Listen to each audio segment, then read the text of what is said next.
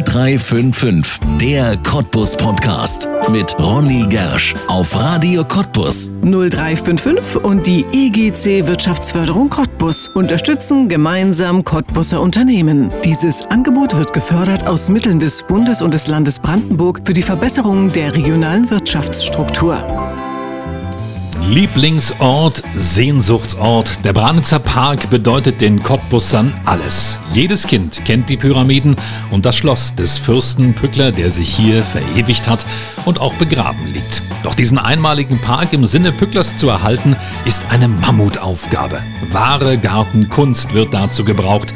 Claudius Wecke war in den letzten 13 Jahren der wichtigste Branitzer Gartenkünstler. Mit gerade 25 Jahren hat er hier als jüngster Parkleiter Deutschlands begonnen und geht jetzt nach Dresden zu den staatlichen Schlösser, Burgen und Gärten Sachsens. Das letzte große Interview vor seinem Wechsel aus Pücklers schönstem Garten in die sächsische Metropole gibt Claudius Wecke auf Radio Cottbus. Jetzt in 0355, der Cottbus Podcast. Hier erzählen wir seine Geschichte. Claudius Wecke, herzlich willkommen in 0355, dem Cottbus Podcast hier bei uns auf Radio Cottbus. Schön, dass Sie da sind. Ich freue mich riesig. Und schön, dass wir Sie noch erwischen, denn Sie sind ja schon eigentlich seit ja, ein paar Stunden nicht mehr in Cottbus.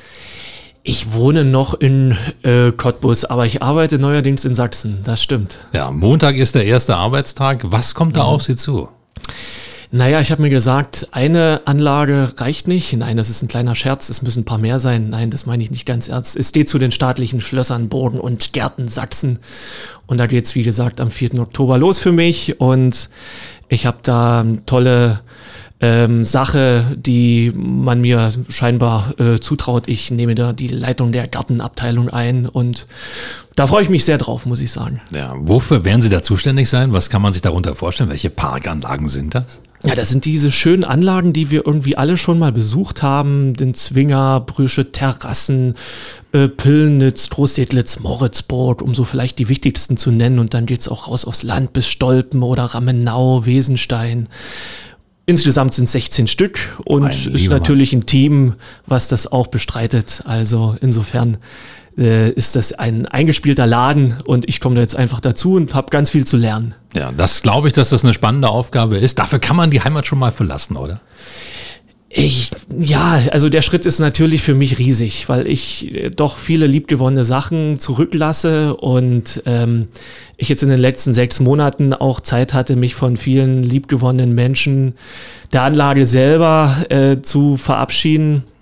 In der letzten Woche gab es noch eine Verabschiedung und das war alles ganz herzerwärmend, muss ich sagen. Und ich hätte im Leben nicht geglaubt, wie viele Menschen auf mich zugekommen sind und äh, mir gut äh, zugesprochen haben, sich bedankt haben. Das, also es bin total gerührt, muss ich sagen. Und insofern, das bleibt mir alles ganz äh, äh, tief in mir drin, sozusagen. Ja, das ist eine kleine Premiere hier im Podcast. Normalerweise haben wir Menschen, die zurück in die Heimat kommen. Das ist die erste Folge, die wir mal haben, wo wir sozusagen jemand aus der Heimat, aus der Lausitz verabschieden. Aber ich glaube, so ein bisschen, ähm, ja, immer bleibt ein Koffer auch in Cottbus in Branitz, oder? Ah, das ist ganz sicher. Also ich glaube, das ist ein ganz wichtiger Ort, an den zieht es mich immer wieder zurück. Ich habe das den Kollegen auch schon äh, positiv gesagt angedroht, dass ich natürlich immer mal wieder zu ihnen komme und dass wir in engen Kontakt bleiben und ich das begleiten wäre, weil mich das einfach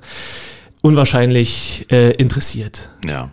Über die neue Aufgabe können wir noch nicht großartig sprechen. Die geht erst los. Worüber wir sprechen können und jetzt auch werden, ist natürlich die alte Aufgabe als Parkleiter in Branitz. Und wenn man sich für eine so äh, große neue Aufgabe qualifiziert, dann muss man ja an der Alter Wirkungsstätte nicht so viel verkehrt gemacht haben, oder? Scheinbar ist das so. Also ich hätte es auch nicht geglaubt, aber man hat scheinbar dann doch irgendwie Chancen gewonnen und äh, ich habe mich gefreut, dass man mir diese Sache äh, zutraut. Und es war damals ja auch schon so, als ich 2008 hier begonnen habe, hätte ich es auch nicht geglaubt und war ja damals noch ziemlich jung, äh, um echt zu sein. Ich weiß nicht, wenn ich verantwortlicher gewesen wäre, ob ich mich eingestellt hätte mit 25. Ich glaube nicht. Ich hätte gesagt, der soll mal noch ein bisschen was machen. Äh, der muss noch ein paar Erfahrungen machen, aber die Jury, das waren damals doch, ich kann mich, oh, wenn ich jetzt dran zurückdenke, da wird mir noch ein bisschen schwummrig. Das waren so 13, 14 Leute, äh, Parkdirektoren dabei. Ähm, die haben sich für mich jungen Spund entschieden. Das hätte ich nicht geglaubt, wie gesagt. Und das hat es mir natürlich im Anschluss auch leichter gemacht, weil ähm, diese Jury hat mich natürlich dann auch in gewisser Weise mitgetragen, äh, unterstützt und ähm, ich bin gut eingeführt worden, so dass ich ja gute Chancen hatte, dann einfach auch mit dem Team Fuß zu fassen und Insofern, äh, wenn ich zurückdenke, aber wie ich begonnen habe, das war schon aus Muskau gekommen, Volontär dort gewesen, das war so das gelobte Land irgendwo. War der Sprung, der Sprung ins mindestens mal lauwarme Wasser, würde ich sagen. Ja. Pückler also bislang von Muskau nach Cottbus immer ein Lebensbegleiter gewesen, oder? Das muss man so sagen. Der Pückler, ich bin ja selber nun auch Lausitzer, ich kenne den aus äh, Kindertagen. Der hat mich natürlich so begleitet wie die meisten von, von äh, uns allen wahrscheinlich erstmal übers Eis. ähm, und dann wurde da ein bisschen mehr draus. Dann habe ich gemerkt, auch das Landschaftsgestalter, sie an. Und das war dann so die Studienzeit. Da wurde das natürlich dann äh, präsenter, wenngleich ich mir, wenn ich jetzt so zurückstaue, eigentlich wünschen würde, dass man im Studium noch viel mehr von ihm spricht. Er hat mhm. das verdient. Ja. Und äh, ich habe gute Kontakte zur Uni, zur TU äh, Dresden nach Berlin auch. Also da wäre ich schon weiter auch immer wieder dafür werben, dass das den Studenten auch bewusst gemacht wird, weil von ihm kann man einfach unwahrscheinlich viel Gestaltungsprinzipien, äh, Fingerspitzengefühl, Zeitloses lernen. Ja. Woher hat der sein Wissen gehabt? Man kennt ja viele Pückler-Geschichten, aber äh, so ein ernsthafter Gärtner, so ein Gestalter, das muss er ja auch gewesen sein. Das war er. Also er hat ja alles mit Pseudonym veröffentlicht, er hat ja viel Literatur geschrieben, aber ein einziges Buch, das bringt er unter seinem eigenen Namen raus, nämlich sein Fachbuch, die Andeutung über Landschaftsgärtnerei. Das ist wirklich sein Buch. Was will er auch nicht irgendwie Semilasso nennen oder irgendwie so, sondern das mit seinem Namen. Und das, ich glaube, dass äh, das, äh, da lässt er die Hosen richtig runter. Also da können wir den Pückler schon ähm, mal so ein bisschen in die Seele schauen. Ähm, diese Landschaftsgestaltung, das hat er wirklich äh, mit, mit dermaßen ernst betrieben. Und wo hat das hergewusst? Wo hat er seine Erfahrung gemacht? Ich glaube, er hat mit den Augen geklaut mhm. in gewisser Weise. Er hat sich inspirieren lassen von, auf seinen vielen Reisen ähm, die ihn ja bis nach England, nach Ägypten geführt hat. Ähm, da hat er einfach so viel sehen können ähm, und, und für sich auch gesehen, was funktioniert gut, wo hat die Natur quasi ein Idealbild gewonnen und was ist vielleicht auch nicht so gelungen. Ja. Und er hat einfach Gefühl, das dann auch in ähm, neue Landschaften umsetzen zu können. Ja, man muss ja sich immer vorstellen, das ist ja alles vor so vielen Jahren geschehen. Jetzt sehen wir sozusagen das Ergebnis, aber das konnte er ja damals noch gar nicht sehen, weil alles noch gar nicht so groß gewachsen war diese Vorstellungskraft, die ja. muss man erstmal haben. Das ist schon wirklich faszinierend. Also äh, ein Mensch, der sich das so bewusst werden kann, wie das mal werden wird. Ich denke mal, er wäre sicherlich neidisch, wenn er das heute sehen würde. Ausgewachsene Eichenriesen und ähnliches mehr. Ähm, er musste sich da doch mit kleineren Dingen begnügen, aber hat ja mit Verpflanzung von älteren Gehölzen schon versucht, Pflanzmaschinen ähm, entsprechend doch auch schon so ein bisschen Wirkung zu Lebzeiten zu erzielen. Ja. Ist ihm Und auch gelungen. Die Wirkung hat er wahrscheinlich auch mit den zwei Pyramiden damals schon gehabt, denn die waren ja schon da. Richtig. Dann die konnte er ja schon sehen. Genau. Und da hat er natürlich auch ähm, bewusst schon um das Leben nach dem Tod gedacht äh, und äh, geplant, quasi seinen Nachruhm geplant, nicht beigesetzt zu werden, wie es ihm nicht verscharrt zu werden, wie andere äh, Größen seiner Zeit hat er rechtzeitig angefangen, seinen äh, Tumulus aufzutürmen sozusagen. Ja, heute ein Wahrzeichen einer ganzen Region, das muss man ja so sagen. Ja, genau, so ist das. Ja. Claudius Wecke, Parkleiter zu sein, was hat man da für Aufgaben? Puh, ich habe mich immer schwer getan, diese Frage zu beantworten, aber in der Zwischenzeit kriege ich es in einem Satz hin. Aufgabe ist, die Anlage zu erforschen, zu pflegen oder zu bewahren und zu vermitteln. Das sind eigentlich die drei Aspekte, die es da drin gibt. Und alles fußt ineinander, alles baut aufeinander auf, jedes Zahnreiz greift in ein, ineinander und es geht nur mit diesem Dreiklang sozusagen. Also ich muss erstmal die Anlage kennen, ich muss sie erforschen in allen ihren Genesen, in allen ihren Strukturen, mit historischen Karten, archivalischen äh, Unterlagen und vielem anderen mehr. Das ist eine schier unerschöpfliche Aufgabe. Dann geht das natürlich ein in die Pflege der Anlage, in das Bewahren. Mhm ganz äh, existenziell. Ich muss ja wissen, was ich dort äh, ja. tue, sozusagen, und das Ganze dann zu vermitteln. Und dafür bin ich ja unter anderem heute auch hier bei Ihnen. Ja, das funktioniert hervorragend. Das ist Ihnen, glaube ich, auch in der Vergangenheit immer ganz gut gelungen, dieses Vermitteln, weil Branitz ist ja etwas, was äh, wirklich in den Herzen der Menschen hier in der Region auch absolut verankert ist. Das ist natürlich toll, das auch so mitzusehen. Das hat mich auch getragen über die Zeit. Und ähm, das hat mich auch demütig gemacht, zu wissen, dass sich Menschen für deine Arbeit interessieren. Das ist ja überhaupt nicht selbstverständlich irgendwo, sondern das habe ich mir immer wieder sagen müssen, das ist jetzt was Besonderes irgendwo. Ich gehe zur Arbeit wie jeder äh, Mensch auch. Ich sitze am Schreibtisch, das ist ganz oft ziemlich stupide auch sogar. Aber äh, wenn du dann eine Führung machst oder einen Vortrag oder wenn du irgendeine besondere Veranstaltung hast, merkst, wenn Menschen kommen, die berührt das, was die da vor Ort sehen und du kannst deinen Teil beitragen mit einem Team dahinter sozusagen, das ist eine faszinierende Geschichte und das begeistert einen schon auch selber ein Stück weit. Ja. Nun reden wir ja nicht über ein Museum, sondern über etwas Lebendes. Ein Park verändert sich ja ständig, nicht nur im Laufe der Jahreszeiten, sondern auch im Laufe der Jahre. Ist das vielleicht die große Faszination, auch die man hat, dass man ja nicht nur etwas zeigt, was irgendwann mal war, sondern was auch in Zukunft noch sein wird? Ja und nein, sage ich einfach mal so. Ähm, es gibt Tage, da würde ich manchmal mich freuen, wenn das wie so ein Gemälde wäre, an dem wenn ich einfrieren restauriert habe ja. und ich habe diese Farbschichten vorgeholt und habe das gesäubert und solche Dinge und dann ist das erstmal wieder gemacht. Das ist bei einem lebenden äh, Gartenkunstwerk natürlich unwahrscheinlich schwierig und gerade in diesen Zeiten klimatischer Veränderung ja. ähm, muss ich ehrlich sagen, äh, müssen wir alle, äh, die sich mit solchen Sachen beschäftigen, sehr leidensfähig sein. Mhm. Ähm, da sind doch auf einmal, ähm, ja, ich sag mal, doch Entwicklungen, die hätte man so noch vor wenigen Jahren gar nicht äh, gedacht, dass die möglich sind. Die spielen jetzt hier rein und denen muss man sich stellen da ohne Furcht, äh, ohne Resignation vielleicht auch. Ähm, die Natur, die passt sich ja an, das muss man ehrlicherweise sagen. Der Mensch kann es nur so schlecht und nicht in diesen Zeiten, wo das erforderlich ist. Die Natur, die stellt sich gerade auf neue Zeiten ein, wo es halt vielleicht nicht so viel regnet über längere Zeiten und wenn es dann kommt, dann kommt ganz viel. Also die Extreme nehmen einfach äh, zu. Der Mensch kann sich daran nicht gewöhnen und will das nicht so richtig. Und der äh, Gartendenkmalpfleger, wo ich einer äh, davon bin, der natürlich im Besonderen, wer will der jetzt natürlich das Bild der Anlage äh, konservieren, er will das Bild bewahren.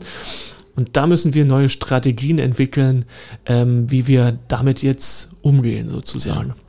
In Branitz hat man darauf schon reagiert. Es gibt verschiedene Dinge, die man in Branitz schon hat. So ein längeren schon eine Baumuniversität, die ja auch darauf äh, abzielt, eben zu konservieren, sich anzupassen. Wahrscheinlich auch ja eine Sache, die Sie mit ganz entscheidend angeschoben haben.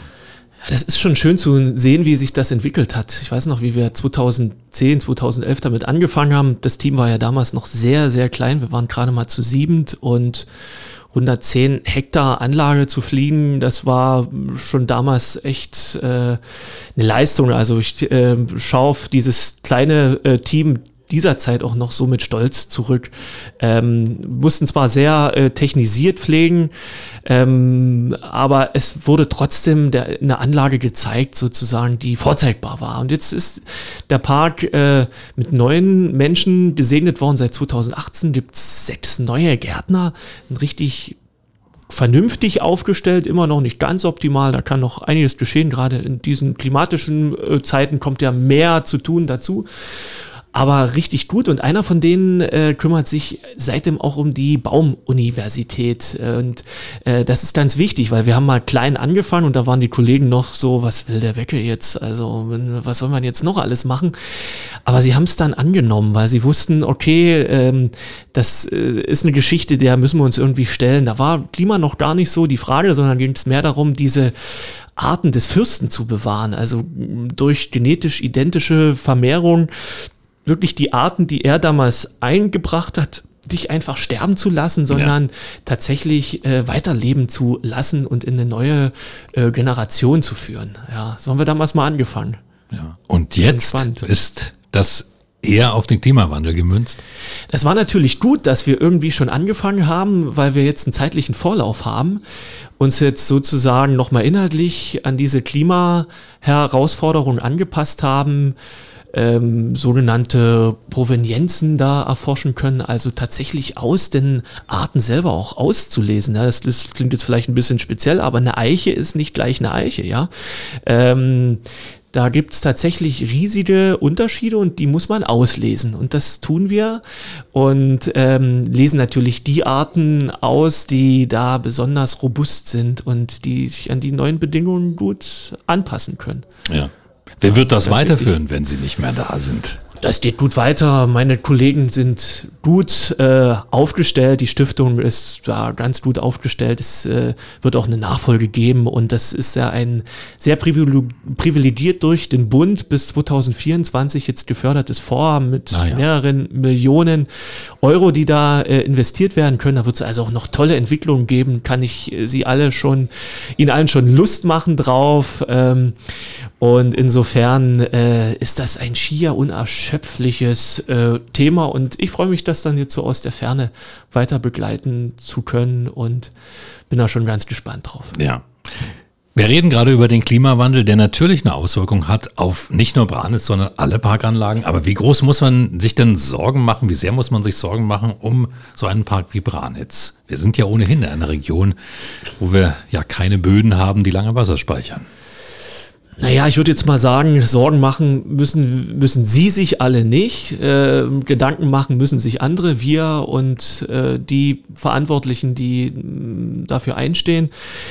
Es ist schon besorgniserregend in gewisser Weise, wenn man sieht, dass äh, wir jetzt in diesem Jahr schon 400 Eichen gefällt haben des Parks. Ja, es ist oh. ungefähr jede zehnte Eiche des Parks die durch einen fiesen, laubzersetzenden Schädling, den sogenannten zweifleckigen Eichenprachtkäfer, es ist eine wahre Pracht, könnte man in Anführungsstrichen sagen, ähm, sehr stark geschädigt worden sind. Und ähm, ja, das Bild des Parks, das verändert sich ein Stück weit. Wir haben es bisher noch geschafft, dass wir es wirklich weniger bildwirksam bis jetzt äh, noch in der Gesamtwirkung haben, aber ja, hier und da und dort hat man schon schmerzliche Einschnitte und da wird man sich dran gewöhnen müssen, dass dieser Generationswechsel des Parkes aus sich selbst raus, der, der geht jetzt doch ziemlich schnell und wir sind also stark gefordert jetzt mit Nachpflanzungen auch und wir ziehen die Sachen ja auch selber an. Ähm, meine letzte Amtshandlung war noch mit dem Team eine große Runde, wo wir noch Strauchpflanzorte, Gehölzstandorte besprochen haben und ähm, ich nochmal so ein bisschen Input gegeben habe, die, die Kollegen das sozusagen jetzt in der Winterzeit, wo man sowas ja insbesondere ja. macht, umsetzen werden ja, ja. und weiterführen. Ja. Genau. Was sind denn die, neben den Schädlingen, die größten Probleme? Das Wasser tatsächlich wahrscheinlich, das fehlende Wasser? Hängt ja sowieso alles zusammen. Durchs Wasser sind die Bäume geschwächt, dadurch kommen die Schädlinge. Ne? Das ist ja alles ein Kreislauf. Das ist schon so. Das wird in der Zukunft wahrscheinlich, wenn diese ganzen Fragen, wie wird die Spree mit Wasser gespeist, noch äh, intensiver werden, wird das noch mh, mm, interessanter. Ähm, aktuell sind wir noch, äh, zumindest mit Oberflächenwasser aus der Spree ganz gut versorgt, aber das Niederschlagswasser ist natürlich ein Thema und da darf man sich als äh, Stadtbewohner jetzt auch nicht leiten lassen, wenn auch mal die Fensterscheibe an der Wohnung ein bisschen nass ist. Äh, man muss immer auch ein Regenmesser haben und dann muss man wissen, wie viel Niederschlag ist denn wirklich gefallen und wie kann die Erde auch den Niederschlag aufnehmen. Und ähm, da ist, kann man wirklich sagen, in diesem Jahr ein bisschen mehr Linderung gewesen, aber es ist äh, tatsächlich immer noch zu wenig und ähm, die Zeiten zwischendurch sind es einfach auch, wo, wo lange nichts kommt, die Erde richtig sich verschließt quasi und dann kommt auf einmal so viel, dass die Erde das gar nicht gar nicht äh, erfassen kann und dann läuft das Wasser oberirdisch einfach weg und so muss man sich das vorstellen und ähm, das ist dann natürlich was, was der Pflanze nicht zur Verfügung steht und ja, das macht uns schon Sorgen und da muss man Strategien gewinnen, ja, wie man damit äh, umgeht und ja. Da gibt's verschiedene Wege, aber die kosten natürlich auch den einen oder anderen Euro und die eine oder andere Schweißperle äh, auf der Stirn, wenn ich es ja. mal so nennen will. Trotz des Klimawandels hat sich Branitz in den letzten Jahren aber auch sehr, sehr schön entwickelt, weiterentwickelt oder beziehungsweise vielleicht auch manchmal ein Stück zurückentwickelt, weil Dinge wieder ans Licht geholt wurden, die mal da waren. Es gab ja verschiedene Projekte, gerade erst ist der Rehgarten wieder eröffnet worden. Woran können Sie sich am meisten erinnern? Was sind so die schönsten Projekte aus Ihrer Zeit gewesen jetzt? Oh, das sind so einige, muss ich sagen. An die denke ich gern zu, zurück. Das war natürlich auch eine Zeit, die, die gesegnet war aus Fördermitteln, die wir aus europäischen Mitteln gewonnen haben. Und da ist viel möglich geworden, was schön war.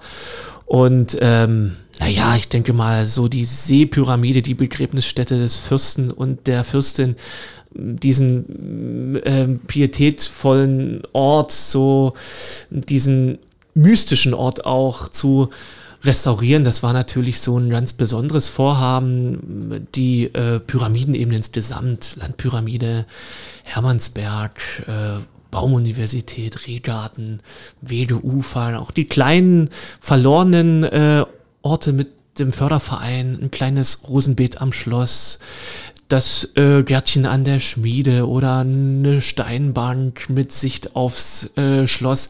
Also ich könnte jetzt noch Unmengen mehr aufzählen. Es ist schon schön, was alles möglich war und das ist so eine tolle Teamsache und wir sind als äh, Team auch daran so gewachsen. Ähm, das beseelt mich so, muss ich sagen. ja. ja. Was ich faszinierend fand, beispielsweise war jetzt die Umgestaltung der Landpyramide. Plötzlich mit diesen Stufen, hm. So alt wie ich bin, kenne ich die nur glatt. Wie hm. entdeckt man sowas, dass es eigentlich mal ganz anders war? Ja, wie ich gerade schon erzählt habe, durch die Forschung ähm, weiß man dann natürlich, da gibt es also Ansichten aus der Zeit noch, es gibt noch frühe Fotografien zum Beispiel aus der Lebzeit des mhm. Fürsten von 1869. Ja, da sieht man diese Stufen zum ja. Beispiel. Und die sind dann über die Jahrzehnte danach verwaschen und ähm, haben dann dazu geführt, dass da so ein erodierter Hügel Anfang der 90er Jahre schon mal angefasst wurde. 1996 hat man dann also schon ganz fundamental die Erdstruktur restauriert. Naja, und dann war natürlich immer der Wunsch, okay, es gibt ja auch so tieferen Sinn dahinter. Ähm, diese zwölf Stufen, die sind ja nicht zum Spaß da, mhm. ähm, sondern die wollen uns ja auch was sagen. Und äh, wir haben dieses Jahr 175-jähriges Bestehen und dann haben wir gesagt, okay, äh, das wollen wir unbedingt angehen und als Geschenk sozusagen der äh, Gärtnerschaft sozusagen aus eigener Leistung bringen. Ja, und was will das sagen? Ähm, das sind natürlich Erinnerungen an seine Orientreise, die ihn äh, zu äh, Steinpyramiden und Stufenpyramiden geführt haben nach Medum, Saqqara, Meroe. Und ähm, jetzt gibt es da so tief, tiefere mythologische Geschichten. Habe ich einen abendfüllenden Vortrag dazu. Das schaffen wir heute wahrscheinlich nicht. Was hängt äh, da ja. zusammen mit diesen kleinen Flammen auf dem Geländer da oben drauf, mit der Fahnenstange, der im Wind sich wehenden Fahne, den Stufen, mit dem Spruch, der da eingelassen ist. Es sind die äh, Gräber, der, es sind die, oh Mann, jetzt fange ich schon an auf meine letzten Zuckungen hier. Bär, äh, äh, Gräber sind die Bergspitzen einer fernen neuen ah. Welt, dass ich auf die letzte Zeit mein. jetzt hier noch so strauchel über diesen so wichtigen Spruch. Sieh man es mir nach. Genau, also da steckt so viel drin, auch Nachsinn äh, über das Leben, über die Vergänglichkeit äh, des Lebens, vielleicht auch die Wiedergeburt. Äh, der Pückler hat, hat da scheinbar schon mh, hm, dran geglaubt, dass mit dem Lebensende das noch nicht vorbei ist, dass da noch irgendwas passiert. Das lässt er äh, immer wieder durchschauen und äh, durchscheinen und ja, da bin ich ihm ganz nah, weil mir geht das schon auch so. Ich glaube, da geht es noch weiter. Ja. Wenn man gärtnerisch arbeitet, dann arbeitet man ja immer auch in die Zukunft. Ähm, ich habe mal gelesen, ähnliches Zitat, dass man das Leben verstanden hat, wenn man einen Baum pflanzt, dessen Größe man nicht sehen wird, weil er dann so, so klein ist und erst für die Generationen danach ist. Wie geht es Ihnen? Warum ist es der Garten geworden in Ihrem Leben, dem Sie sich so verschrieben haben? Ja, weil das sowas äh, aus dem Natürlichen Geborenes irgendwo ist, will ich mal sagen. An und für sich ist ja so eine landschaftliche Anlage, wie wir sie vor, vor uns haben, ja doch auch ein äh, künstliches Produkt irgendwo. Aber es soll das Idealbild der Natur und der menschliche Eingriff soll ja gar nicht zu spüren sein, sondern es soll so mh, mm, quasi vom äh, ähm, ja, äh, äh, gottgeküssten Wesen äh, entwickelt sein. Und ähm, das ist, das ist irgendwie eine Geschichte, die hat mich irgendwie dann doch, doch gepackt, muss ich sagen, dass ähm, ja, äh, dieses Werden und Vergehen, das sich aus sich selbst erneuern, ähm, ja eben auch nicht so auf kurze Zeiträume, die wir ja, wir haben ja gerade eine Wahl hinter uns, diese vier Jahres äh, Zeiten, die sind ja manchmal ein bisschen schwierig, finde ich persönlich, weil ähm, unser Leben ist ja doch auch gerade in diesen Zeiten ähm, von viel mm, weiter in die Zukunft gerichteten äh, Themen äh, geprägt irgendwo auch. Und ich hoffe sehr, dass die äh, politischen Verantwortlichen das auch so sich denken. Was der Gärtner tun muss irgendwo, ja, das das äh, stimmt schon irgendwo. Also er kann sich nicht so zurücklehnen und er pflanzt so manche Sache, von der hat er selber eigentlich gar nichts ja, mehr. Ja. ja. ja, das ist schon irgendwo, schon irgendwo auch schön ähm, und ja, äh, auch befriedigend. Ja, so wie es mal ausdrücken wollen. War das Ihr erster Berufswunsch? Ach, ich wäre, es gab mal so eine, so eine, so eine ganz frühe Zeit in meinen Jugenddrangphasen, äh, da wäre ich gern Schlagzeuger geworden. Ah, oh, da kommen wir gleich mal drauf. M Musik und, machen Sie ja auch immer noch.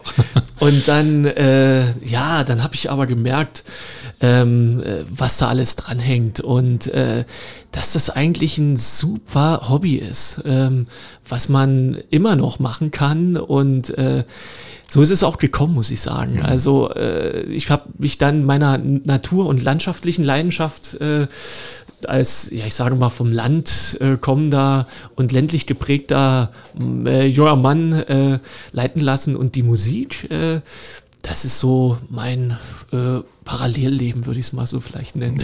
Aufgeweckte Gartenklänge, was steckt dahinter? ja, das ist so ein Herzensprojekt, was mein äh, Bruder und ich jetzt so seit fast zehn Jahren begleiten da müssen wir alles reinpacken, was wir eigentlich so können, was wir mal gelernt haben. Wir haben alle möglichen Stile schon gemacht, Instrumente gespielt, äh, Trompeten, äh, Drums, Percussion und diese ganzen Sachen. Ähm, aber das ist so ein Musiktheatervorhaben, da musst du äh, das, ja, auf, auf der einen Seite wollen wir die Leute begeistern, äh, abholen, ähm, aber das Ganze ist natürlich geprägt von, von, von wirklich im Detail geplanten und geprobten äh, Abläufen, die trotzdem noch Raum für Spontanes lassen, aber ja, da können wir so richtig, sag mal, die Sau rauslassen, sage ich es mal, in gewisser Weise und das macht unwahrscheinlich viel Spaß. Ja, also Musik eine Ergänzung, gar keine Ablenkung vom Garten, sondern eine Ergänzung, oder? Ja, das ist es auf alle Fälle. Also das sind ja so äh, kreative Prozesse, die laufen hier wie da ab und ähm, das ist eigentlich so das Schöne, ähm, dass sich das so bedingt und beseelt und man so Energie aus allem schöpfen kann. Also, dass das keine Sachen sind, die eben Energie rauben, da muss man ja sowieso, muss ja jeder für sich drauf aufpassen und so das Leben mal so ein Stück weit reflektieren, was bringt mir jetzt Energie und was raubt mir vielleicht auch Energie und wie kann ich das umdrehen und aus den Dingen wirklich nur Energie schöpfen.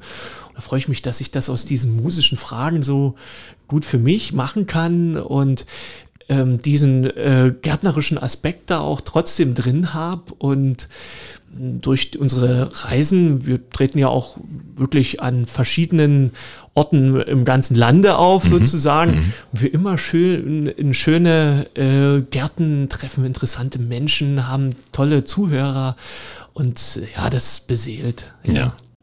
Es gibt noch einen zweiten Aspekt. Es gibt noch ein zweites Parallelleben. Jetzt muss ich auf meinen Zettel gucken, weil das habe ich noch nie vorher gelesen. Deshalb bitte eine Begriffserklärung. Bangonton. Habe ich es richtig ausgesprochen oder? Völlig falsch. Völlig falsch. Aber ist nicht schlimm. Es ist das erste Mal. Wir versuchen es gleich nochmal. Bangonton. Bangonton. Das, Bangonton. Ah, okay. Bangonton. Was ist denn das? Bangonton, ja, das ist ähm, im Prinzip ein äh, ein Sportspiel, was auch so zu mir gekommen sind. Ja, Kreativität äh, war ja in äh, Corona-Zeiten so manchmal ein bisschen gebeutelt. Ja, wir mussten uns ja auf neue äh, Zeiten einstellen. Und das hat aber auch so Prozesse vorgebracht. Und bei, bei mir war das dieses Spiel, was quasi das klassische Federballspiel, äh, könnte man sagen, mit dem Nervenkitzel des sich äh, Duellierens verbindet quasi. Also es sind äh, Federball-ähnliche äh, Spielartikel, aber die sind besonders abgestimmt auf dieses Spiel, wo es also darum geht, dass man sich gegenseitig treffen möchte. Und Ah, das, okay. das hat einen besonderen Reiz. Und wenn man das geschafft hat, dann kann sich so ein Spielverlauf schnell wenden. Und man kann vielleicht doch noch, obwohl man schon weit zurücklag, den Satz noch gewinnen oder das Spiel. Und das macht es sozusagen ganz spannend. Und ich freue mich, dass da schon so viele Menschen mitgemacht haben und äh, Feuer gefangen haben und dass dieses Spiel jetzt bald auf den Markt kommt. Und äh, ja, wir es doch hoffentlich alle auch mal gemeinsam spielen werden hier. Wo kann man das denn spielen? Ja, das, äh, das äh, geht bald unter anderem als Student der BTU. Gibt es bald Unisport sozusagen. Cool. Ab diesem Sem Semester gibt es sozusagen Unisport Bangernton. Und ähm, dann kann man sich das Spiel natürlich auf unserer Internetseite www.bangernton.de im Shop bestellen. Weihnachten steht bald vor der Tür. Ja. Und dann kann man fleißig üben. Man sieht auch im Netz so ein bisschen, wie man das spielen kann. Äh, kann man also sehr, sehr sportlich machen, aber man kann das auch gediegen machen. Und wer das ein bisschen äh, intensiver angehen will, der ist nächstes Jahr schon eingeladen. Wir wollen bei den Ostsee-Sportspielen mit dem Stadtsportbund äh, Cottbus dann das erste Bangernton-Turnier ausrichten. Und da kann jeder sozusagen mitmachen und um den ersten Bangernton-Pokal streiten. Irrsinnig spannend. Wer hat das erfunden? Ja, das ist aus dem Spiel heraus, äh, ist mir die Idee aus dem Spiel mit meinem Schwiegervater gekommen.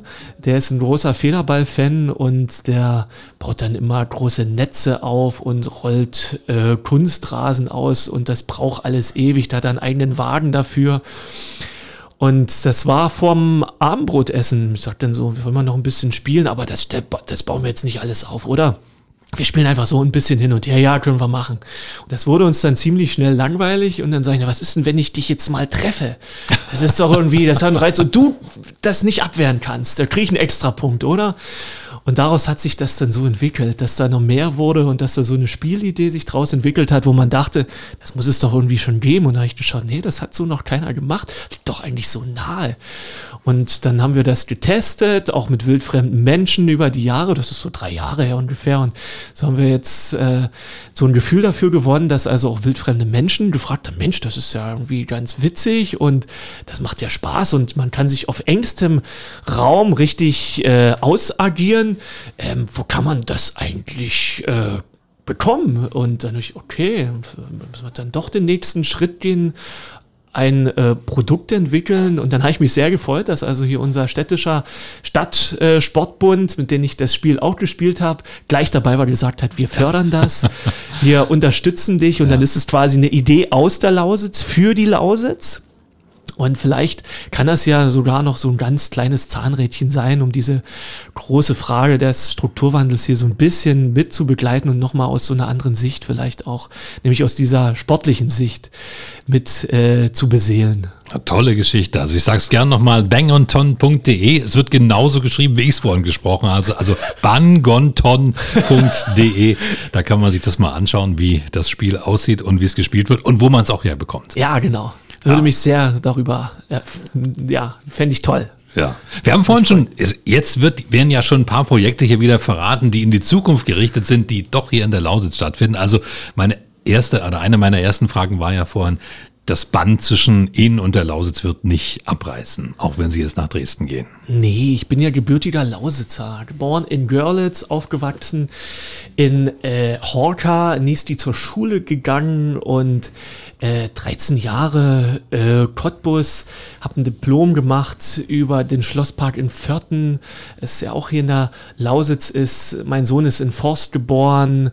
Ähm, also wir sind äh, durch und durch Lausitzer und äh, werden in äh, Dresden für die Lausitz weiter werben, weil ähm, ja, das haben wir auch hier schon gemacht. Ich, hab, ich hab, war immer begeistert von dieser Stadt und war dann immer so ein bisschen erstaunt, dass der Cottbusser manchmal gar nicht weiß, was er hier eigentlich alles vor sich hat. Äh, ich musste dann manchen Alteingesessenen als neu hinzugezogener erstmal sagen, wie schön ihre Stadt eigentlich und was sie hier eigentlich alles bekommen ja. und was äh, von dem äh, Altstadtgebiet äh, angefangen bis zum Staatstheater.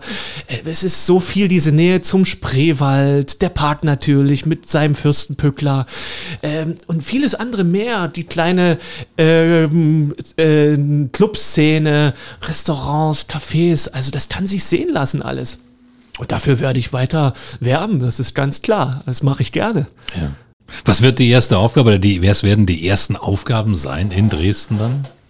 Naja, erstmal muss ich, äh, muss ich mir natürlich erstmal eine Übersicht machen über alles, was dazugehört. Es werde ich viele Gespräche führen. Ich werde die Anlagen alle besuchen, die Kollegen äh, kennenlernen, treffen, zuhören, verstehen und irgendwann dann versuchen, äh, Ideen einzubringen, Akzente zu setzen. Aber mir ist erstmal wichtig, äh, von dem, äh, dem eingespielten äh, Team Team überhaupt auch erstmal zu lernen, was die jetzt auch beschäftigt und umtreibt. Da sind so schöne Vorhaben dabei, äh, zum Beispiel ähm, auf der alten Trainingsstätte von Dynamo im großen äh, Garten entsteht wahrscheinlich eine Baumschule. Mhm. Und das ist natürlich ein super Thema. Da kann ich meine ja, Erfahrung hier natürlich einbringen. Ja. Und ähm, wie das als alter Fußballfan, der ich auch bin, äh, natürlich dann äh, dort auch geht, das ist natürlich auch schön, muss ich sagen. Ja, ja. das da auch weiterlebt. Na? Wie schwer fällt es jetzt, Abschied zu nehmen vom Projekt Branitz? Na, ich muss zugeben, das war schon äh, so eine, so eine Geschichte, ähm, die, die mich sehr berührt hat. Ähm, über die letzten Monate war das so ein Stück weit so ein Abschied in Etappen, Teilverabschiedung mit lieben Kollegen ähm, aus der Stadt, äh, Ortsteil, Fachkollegen, meinem Team vor Ort und so, ähm, von Freunden des Parks. Äh, ja, das ist, ähm, über die Jahre ist man einfach so eng verwurzelt und die Anlage selber, die, die ist mir auch so ans Herz gewachsen und wir interagieren ja auch zusammen. Man ist ja, ich glaube auch übrigens an nonverbale äh, äh, Kommunikation. Also man muss nicht miteinander sprechen und kann sich trotzdem ja. was sagen ja, und Informationen austauschen. Ja. Und sowas, sowas spüre ich hier irgendwie ganz stark und ähm, das ist schon, ja, eine emotionale Geschichte für mich, muss ich sagen. Aber ich gehe mit einem tollen Gefühl irgendwo, ähm, mit einem wunderbaren Gefühl äh, spannender Jahre und Dingen, die ich hier geschenkt bekommen habe, die ich miterleben äh, durfte. Und ja, mit diesem bunt gefüllten Gepäckkoffer äh, sozusagen reise ich jetzt los und nehme das aber alles mit. So will ja. ich es mal vielleicht ausdrücken. Und pack den äh, Koffer aus und habe diese äh, Erinnerungsstücke ja immer auch bei mir. Ja. Branitz verliert einen Parkleiter, aber behält ganz sicher einen Freund. Was wünschen Sie sich? Was wünschen Sie Branitz? Die allerliebsten Wünsche natürlich. Also, dass äh, die Zukunft ähm, mit diesen Themen, die uns gerade beschäftigen, gesellschaftlich, äh, Klimawandel bezogen, dass die gut gelöst werden, dass der Park der, ich sag mal auch aus meiner Forschung, ich habe den Park ja in seiner Geschichte nach dem Fürsten auch erforscht, war ja auch mein äh, Dissertationsfeld. Der Park war eigentlich immer über alles erhaben, will ich mal sagen, dass er das auch weiterträgt, dass der Park so ja, einfach auch getragen von der Gesellschaft eine tolle äh, Zukunft hat und, und weiter so viele äh, äh, tatkräftige äh, Unterstützer, dass auch die finanzielle Unterstützung, auch dieses einfach dem Park wohlgesonnen stehen, äh, ihn benutzen, ihn nutzen, den Sonntagsspaziergang dort machen, dass das bleibt. Und noch mehr wird auch gern, dass die Menschen diesen äh, Geist des Ortes aufspüren, dann auch wissen, wie darf ich mich oder sollte ich mich dann dort auch bewegen, dass, dass ich mir das Erlebnis selber nicht nehme, dass es also nicht in dieses Stadtpark-Thema rutscht irgendwo, sondern dass es einfach so ein besonderes zeitloses Wesen ist, was ich ja. vor mir habe. Und ähm, ja, das wünsche ich der Anlage einfach, dass sie da das alles äh, weiter in sich trägt und weiter so gut unterstützt wird von allen äh, Cottbusserinnen und äh, äh, äh, Cottbussern, ja. Ja. Genau. Dann vielen Dank im Namen von Branitz für diese schönen Wünsche. Dann wünschen wir Ihnen viel, viel Erfolg und viel Spaß vor allem auch bei der neuen Aufgabe in Dresden. Vielen Dank, dass Sie da waren. Toll, ich habe mich sehr gefreut, dass ich heute die Chance hatte, hier nochmal so ausführlich darüber zu sprechen. Vielen Dank. Sehr, sehr gern. Bis bald. Bis bald. Das war 0355, der Cottbus Podcast und du kannst diesen Podcast abonnieren, um keine Folge zu verpassen. Auf 0355.de findest du alle Links zu iTunes, sämtlichen Android-Apps, zu Spotify und auch zu Soundcloud oder du hörst uns als Radioshow hier auf Radio Cottbus jeden Sonntag von 10 bis 12 und immer montags ab 20 Uhr in der Wiederholung. Mein Name ist Ronne Gersch. Ich bedanke mich auch diesmal fürs Zuhören. Bis zum nächsten Mal. 0355, der Cottbus Podcast mit Ronny Gersch auf Radio Cottbus. 0355 und die EGC Wirtschaftsförderung Cottbus unterstützen gemeinsam Cottbuser Unternehmen. Dieses Angebot wird gefördert aus Mitteln des Bundes und des Landes Brandenburg für die Verbesserung der regionalen Wirtschaftsstruktur.